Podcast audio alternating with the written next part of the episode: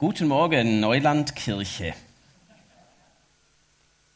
Ich bin äh, völlig, völlig geflasht gewesen. Ich habe einen Anruf bekommen von der Stefanie. Sie ist heute ähm, Gottesdienstleiterin. Wie heißt das? Ähm, ja. Und dann hat sie gesagt, weißt, ich lüte auch von der Neulandkirche.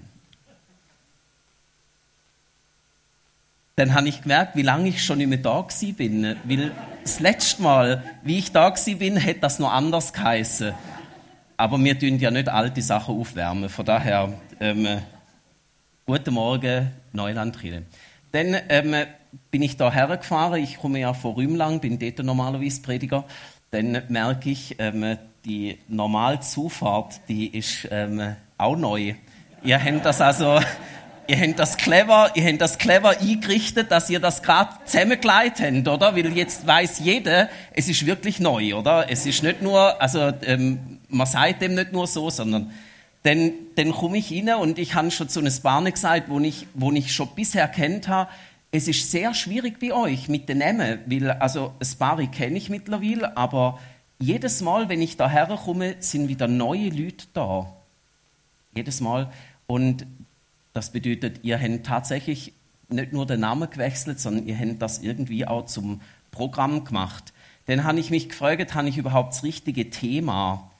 Weil das Thema heißt heute offene Türe und ähm, es wäre eigentlich darum gegangen, so ein bisschen Werbung zu machen dafür, dass wir als Christen dürfen offen sein für Neues. Ähm, jetzt weiß ich nicht, also, ähm, ob, ob, das überhaupt noch nötig ist, ähm, weil ich habe schon so viel Neues ähm, da erlebt. Ähm, nur so, dann kommt jemand da moderieren, wo ich denke, ja, sie ist für, für die Kinderhüte eingeteilt oder so. ähm, ich finde das, find das genial, aber ähm, deswegen habe ich mich kurz gefragt, wie ich dort gesessen bin während dem Worship. Alex, hast du wirklich die richtige Botschaft mitgebracht? Ich mache es jetzt trotzdem einfach so, weil, weil ich bin eben nicht so spontan. Ich kann jetzt nicht einfach eine neue Predigt machen, oder? Ähm, ich merke, mit dem Pace, wo ihr da vorgeht, ähm, komme ich nicht so richtig mit, aber ich, ich schlage jetzt einfach vor, ich, ich mache gleich die Predigt, wo ich jetzt da mitgebracht habe und ihr, ihr schaut, ob ihr da etwas könnt können profitieren. Offene Türe, okay, also offene Türe, das ist genau, ähm, das, ist genau das Stichwort. Offene Türe, ähm, Kolosser 4, Vers 3. Kolosser 4, Vers 3, dort heißt es, betet dabei auch für uns. Also der Paulus schrieb, dass der Paulus ist Missionar war, ihm sein Herz hat brennt dafür, dass noch viel mehr Leute von Jesus erfahren und er schrieb einer Gemeinde, wo er gewusst hat, die unterstützt ihn der schrieb ihre, der, also der schrieb, betet auch für uns, dass Gott uns eine Tür öffnet, dass Gott uns eine Tür öffnet für seine Botschaft.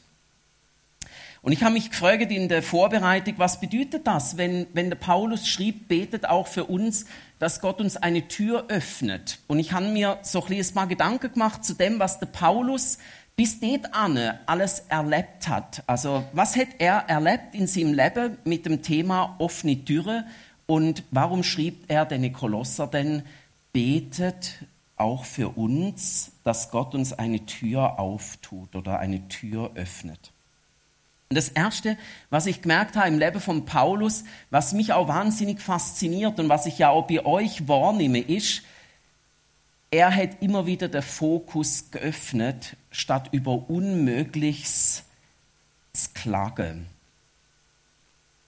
Ähm, die Geschichte auf dem Areopag, die, die fasziniert mich sehr, weil er steht hier auf Athen, das ist eine Stadt gewesen, da hat es unglaublich viel verschiedene Religionen gehabt und auch Weltanschauungen. Teilleute sind überhaupt nicht religiös gewesen, die haben sich eher so philosophisch beschäftigt. Und es hat mich gerade erinnert an den Gemeindeschreiber, wo mir angerufen hat vor ein paar Tagen und gefragt hat, du Alex, sind ja auch dabei, das Friedenslicht kommt auf Rümlang und dann wäre cool, wenn jede Religionsgemeinschaft aus Rümlang würde etwas können erzählen zu dem Friedenslicht. Dann habe ich gesagt, ich weiß gar nicht über das Friedenslicht, ich müsste eigentlich, ich kann nichts erzählen. Dann sagt er, ja, dann erzähl einfach etwas, wie gesehen Krischoneses Thema Friede. Dann habe ich gesagt, da kann ich etwas drüber sagen, wie Krischonese etwas, äh, das, das, das gesehen. Und dann hat er gesagt, ja, er hätte jetzt mit fast jeder Religionsgemeinschaft hätte er Kontakt gehabt, aber er hat gemerkt, die Hälfte von der Rümlanger, die sind ja gar nicht religiös, also zumindest nicht auf dem, auf dem Papier. Und dann habe ich gemerkt, hm, das kommt mir doch bekannt vor. Der Paulus, der steht da auf Athen und der hat gemerkt, das sind ganz viele verschiedene Religionsgemeinschaften. Und dann hätte der können herstehen und so kommt es mir einmal heutzutage vor, wenn man so in christliche Gemeinde reinlässt, dann, dann hätte er können herstehen und hätte können sagen, oh, wie schwierig das, das ist, ist mit denen, mit denen, wo da an die viele Götter glauben und mit denen, wo da äh, gar nicht glauben und mit denen Philosophen und ach, das ist doch so schwierig, also das geht doch nicht. Und also wie soll ich denn da? Und ich, ach, ich weiß auch nicht. Nein, der ist zwar verrückt worden ab dem Ganzen, der hat gesagt, ähm, wurde zornig über die vielen Götterstaaten in der Stadt. Das hätte ihm nicht gefallen. Also er hat nicht gesagt, Juppie, Multikulti, das ist doch das Beste, was uns kann passieren. Ähm, wir sind da in einer freien, in einer liberalen Gesellschaft und jeder findet sich toll. Nein, er ist verrückt worden über das. Aber er ist nicht stehen geblieben bei dem. Es heißt dort, da stellte sich Paulus vor alle, die auf dem Areopag versammelt waren und rief, Athener, mir ist aufgefallen, dass ihr euren Göttern mit großer Hingabe dient, denn als ich durch eure Stadt ging und mir eure Heiligtümer ansah, da habe ich sogar einen Altar gefunden, auf dem stand für einen unbekannten Gott. Diesen Gott, den ihr verehrt, ohne ihn zu kennen, möchte ich euch nun bekannt machen. Und dann hätte er das Evangelium erzählt, dann hätte er können über Jesus reden. Das ist eine Einstellung, wo ich heute einmal suche und wo ich heute einmal auch selber immer wieder brauche. Die Einstellung von, wo sind Möglichkeiten und nicht, was ist alles nicht möglich. Ich habe schon vorher gesagt, wahrscheinlich tappe ich heute in ein Fettnäpfchen und ich mache es jetzt extra, weil ich bin da als Gast, oder? Und dann dürfen wir auch in das Fettnäpfchen tappen. Ich bin auch nach dem Sonntag wieder weg. Also ich komme zwar wieder, ich komme zwar wieder, das Datum steht sogar schon fest, aber ich bin dann wieder weg und ihr könnt dann schimpfen, wenn ich weg bin. Aber ich, ich muss das Beispiel erzählen und vielleicht hat es ja überhaupt nichts zu tun mit der Gemeinde, das kann ja sein. Weil vielleicht sind ihr an einem ganz anderen Ort und es geht bei euch ganz anders. Aber ich muss das Beispiel erzählen, weil ich es eindrücklich finde, was, was kann passieren, wenn man den Fokus öffnet. Wenn man also nicht praktisch sagt, ja, wie du warst vor aller Zeit, so bleibst du in Ewigkeit. Das ist so ein Spruch, wo ich gern höre, aber nicht für alles kann anwenden Wie wir im Töstal sind, da bin ich Pastor gewesen, auch in einer Krishona, und da haben wir einmal mitgeholfen bei einem Bazar. Und dann am Anfang ist das als riesen Ding gewesen. Ähm, wir, wir haben da also geholfen verkaufen und wir haben zum Teil geholfen zum Kranzen, also so Adventskränze herstellen und so weiter. Und das ist eine lässige Geschichte, weil es hat unhufe Leute gegeben, die zu dem Bazar gekommen sind und die haben dann dort noch etwas essen und man hat dort ein Gespräch gehabt und man hat sich dort begegnet. Und am Anfang habe ich gemerkt, wow, das, das ist voll, das, das ist richtig ähm, Zug und man sieht viele Leute und das ist ein Treffpunkt. Und dann, je länger, je mehr, ähm, sind Tisch am Abend vom Bazar noch so voll gewesen, und es sind eigentlich immer weniger Leute gekommen und das Einzige, was die Leute noch gemacht haben, sind die, die sind dort essen, weil es hat immer etwas Feines geht zum Essen. Aber das, was dort verkauft worden ist, ist praktisch nicht mehr, nicht mehr weggegangen. Dann haben meistens die Mitarbeiter aus der Not raus, haben dann einfach sich selber das Zeug abgekauft. Ähm, ob das denn sinnvoll ist, ähm, ist, eine andere, ist eine andere Frage. Dann bin ich versetzt worden, also man, mittlerweile macht auch Krishona im Töstal nicht mehr mit beim Bazar, aber das ist eine andere Geschichte, weil ich bin ja jetzt da in Rümlang und ich habe gemerkt, dort ist der, der Zugang ähm, an der Weihnachten über eine andere Schiene gelungen. Wir haben jetzt dann wieder den Basteltag und ich mache explizit keine Werbung für den Basteltag. Bitte kommt nicht an den Basteltag. Weil wir haben schon 200 Kinder dort am Basteltag und es wird logistisch immer schwieriger, wenn noch mehr kommen. Weil wenn schon 200 Kinder in unseren Räumlichkeiten sind, dann ist das schon eine rechte Herausforderung, weil die kommen meistens nicht allein, die kommen dann noch mit dem Grossi und natürlich der Papi ist auch dabei und die Mami ist noch an irgendeinem anderen Stand. Aber ich habe gemerkt, wir dürfen eigentlich keine Werbung machen und haben trotzdem so einen Haufen Leute in der Hütte. Und mit so vielen Leuten klingt dann eben auch der Austausch. Und über den Basteltag können wir wieder Leute erreichen für die Kinderwoche. Über die Kinderwoche erreichen wir Leute für die Jungski und so weiter. Wir haben gemerkt, wir haben wie einen anderen Zugang gebraucht. Das bisherige, wir machen den Bazar, hat in Rümlang einfach nicht so gut funktioniert und man hat wie etwas Neues gebraucht. Und das ist eine Einstellung, die ich beim Paulus extrem schätze, dass er immer wieder geschaut hat, wo ist ein Anknüpfungspunkt?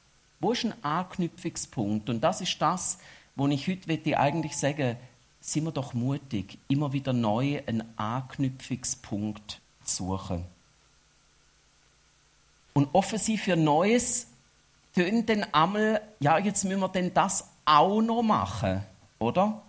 Also wenn, wenn ich sage, ja, wir machen etwas Neues, dann heißt sie der Gemeinde meistens, ja, aber nicht auch noch. Und das ist so ein Falle, wo ich denke, dass das fangt uns, überhaupt etwas Neues zu wagen. Und deswegen finde ich der Ansatz von Paulus dort auch wieder sehr, sehr inspirierend und sehr gut. Der Paulus dort im Apostelgeschichte 18, der sagt, oder da merkt er, doch die Juden widersprachen ihm und spotteten über seine Lehre. Da schüttelte Paulus den Staub von seinen Kleidern als Zeichen dafür, dass, sie Gottes dass er sie Gottes Urteil überließ. Ich bin nicht schuld an eurem Tod und Verderben, sagt er. Von jetzt an werde ich den nichtjüdischen Völkern Gottes Botschaft verkünden.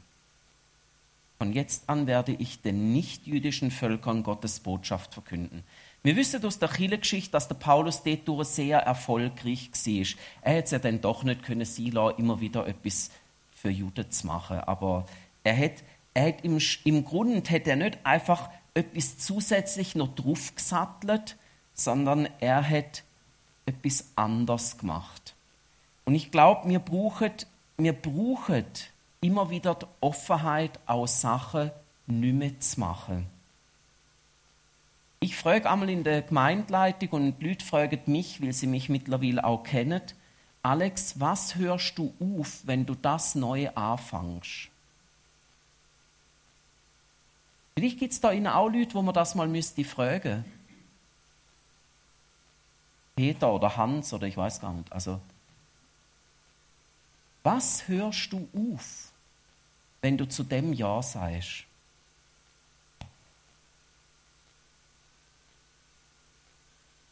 Wir haben im Töstal haben wir einen Jungschar gehabt. Und die Jungschar, das ist eigentlich so ein Selbstbeschäftigungsprogramm gewesen. Das heißt, ähm, es hat Mitarbeiter gegeben von unserer Gemeinde und es hat Kinder gegeben von unserer Gemeinde.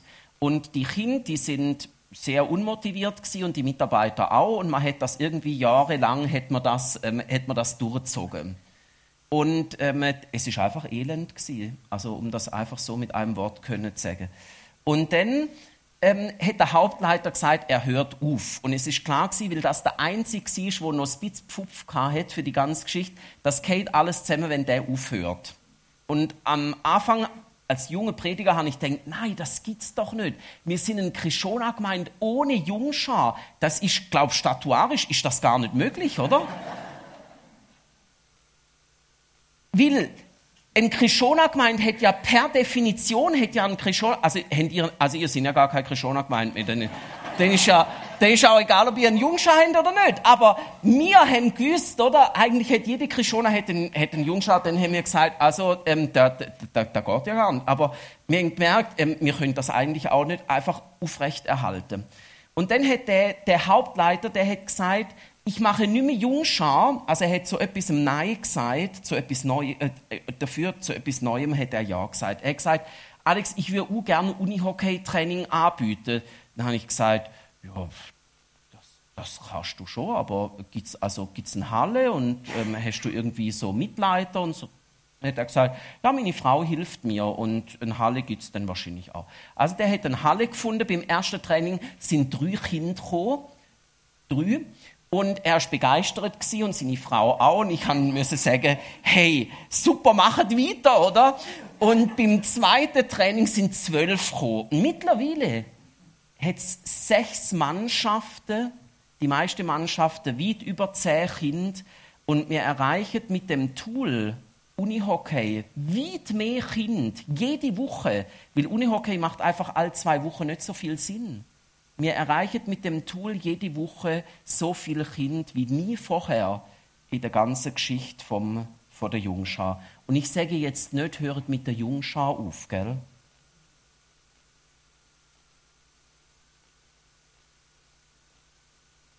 Wir haben gemerkt, offen sein für Neues, oder? Das ist das, was der Paulus gemacht hat. Wir haben gemerkt, nicht einfach nur etwas draufsatteln, auf das ganze Programm noch irgendetwas drauf auf, sondern manchmal auch Sachen beenden, dass man sich dem anderen, dem Neuen wieder besser widmen kann.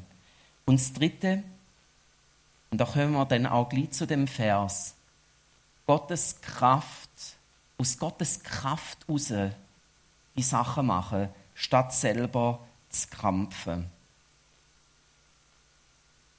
Ich bin jetzt seit drei Jahren da im Unterland, also vom Töstal zügelt und ich habe gemerkt, wie das mich viel Kraft kostet hat, sich da wieder einzuleben.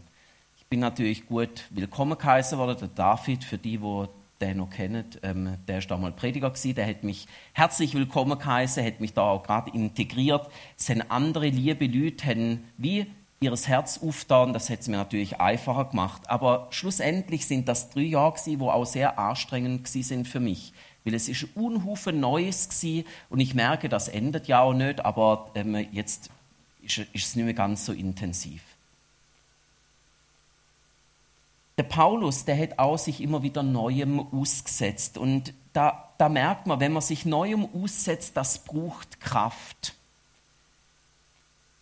Nochmal geschwind da die Umleitung, oder? Das ist eine kleine Geschichte, aber es hat mich brutal genervt heute Morgen, weil ich habe nicht, ich habe nicht einfach können dort geradeaus und dann rechts und dann nochmal rechts und dann bin ich schon fast da, sondern ich habe wieder müssen wenden, habe mir überlegt, welches Verkehrsgesetz habe ich jetzt gebrochen, dann habe ich müssen da ins Dorf rauffahren, dann ist so ein kleiner Wegweiser, dass es dort richtig weit geht. Neulandkille steht da nicht angeschrieben, einfach nebenbei bemerkt.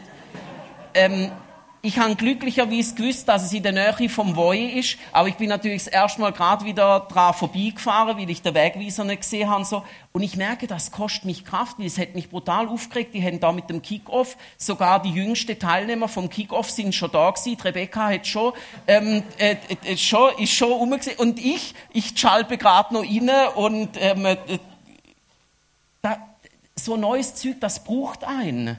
Und das kostet Kraft. Und manchmal mag man das gar nicht weil das Alte einem schon so, so viel Energie entzieht. Wir haben ein Beispiel gehabt bei uns. Wir, wir tun an Sozialhilfeempfänger und an Asylanten wir Essen abgeben. Die Schweizer Tafel, das ist eine Organisation, wo bei Geschäften geht, geht abgelaufene oder fast abgelaufene ne-, Lebensmittel einsammeln und wir dürfen das dann verteilen an Sozialhilfeempfänger und an Asylanten.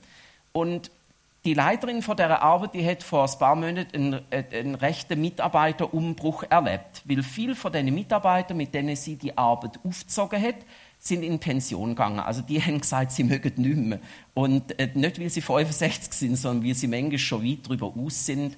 Und die haben einfach gesagt, sie mögen nicht mehr helfen bei dieser Arbeit. Ist jede Woche, ist immer vom 2 bis am 6 und ist auch zum Schleppen und so weiter, ist natürlich auch körperlich, braucht es etwas. Und dann ähm, haben wir haben wir betet, weil wir gesagt haben, wir wissen, das ist ein Auftrag, wo Gott uns gegeben hat, den Leuten, die wenig kennen, den Leuten, die als Geflüchtete in die Schweiz kommen, denen die Liebe von Jesus zu zeigen, indem wir ihnen Lebensmittel abgeben. Wir haben gewusst, das bleibt unser Auftrag. Aber wir haben nicht mehr gewusst, wie sollen wir diesen Auftrag umsetzen? Wie soll das gehen? Wie kommen wir an weitere Mitarbeiter? Weil die Leute, die schon dabei sind, die können nicht noch mehr. Die Leute, die aufgehört haben, die müssen wir ersetzen. Und wer hat Zeit am Donnerstag, Nachmittag, am 2 bis am 6 Uhr? regelmäßig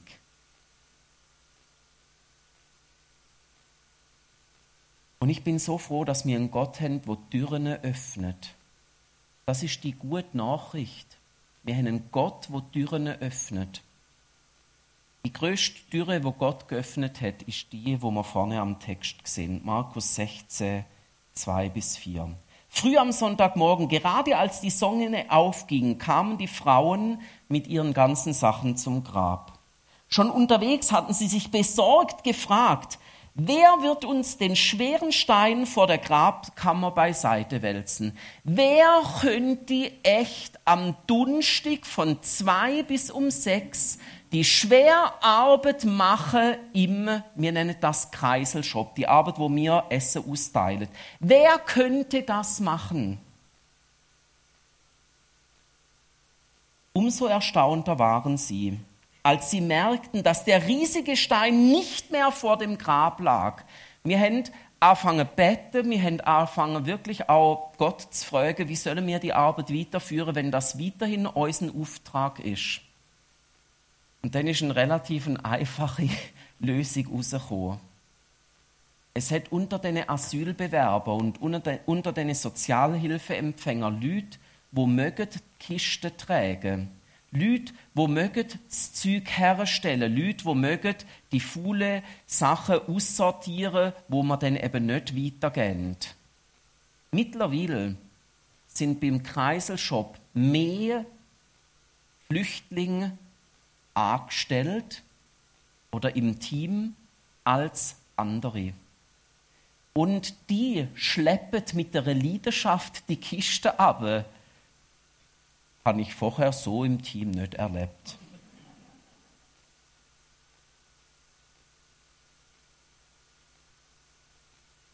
Das ist ein Gott, wo Türen auftut. Und zwar manche Türen, wo wir denken, das ist aus, das ist tot, da gibt es nichts mehr zu holen. Flasche leer. Und wenn Gott so eine Türe aufmacht, dann hat das meistens Auswirkung fürs Evangelium. Gott hat die Türe aufgetan, dass, weil Jesus auferstanden ist. Und weil Jesus auferstanden ist, haben wir heute Zugang zu der Kraft, wo immer noch Türen auftut. Und so ist es dann auch rausgekommen. Apostelgeschichte 4 heißt mit großer Überzeugungskraft berichteten die Apostel von der Auferstehung des Herrn und alle erlebten Gottes Güte. Alle erlebten Gottes Güte. Das ist, weil der auferstandene Jesus sein Versprechen wahrgemacht hat und der Heilige Geist gesendet hat, wo uns bis heute erfüllt, dass wir die neue Sache könnt anpacken, dass wir die Umdenkprozess, wo immer wieder nötig sind in der Gemeinde, könnt angehen und dass wir miteinander das große Ziel weiter können was der Paulus damals schon definiert hat. Der Paulus hat gesagt, betet dabei auch für uns, dass Gott uns eine Tür öffnet für seine Botschaft. Das ist das ist, was er auf dem Herz hat. Und er hat gemerkt, er kann es nicht allein. Er kann nicht allein sagen, ja, das schaffe ich schon irgendwie, das klappt dann. Aber er kann auch nicht sagen, ja, das macht Gott alles, da kümmere ich mich nicht drum. Sondern er hat in der Spannung gelebt. In der Spannung, dass Gott Türen auftut und dass er immer wieder Schritt da hat, um dann durch die offene Türe zu gehen. Und das wünsche ich euch. Und deswegen, ja, fände ich es cool, wir könnten eine Minute einfach stille sein, da, jeder für sich an seinem Platz und anhören bei Gott. In welchem Bereich von unserem Leben, Herr Jesus, könnte ich so das Gebet lauten, in welchem Bereich von meinem Leben tust du gerade eine Türe auf? Oder wo hast du mir neue Kraftquellen dass ich die offene Türe, dass ich durch die offene Türe kann tatsächlich gehen. Die zwei Fragen für den Abschluss. Wir nehmen uns eine Minute Zeit. Wo tust du Türen auf und wo gibst du mir Kraftquellen, dass ich tatsächlich durchgehen kann? Ich bete dann zum Abschluss und dann kommt das Worship-Team nochmal führen.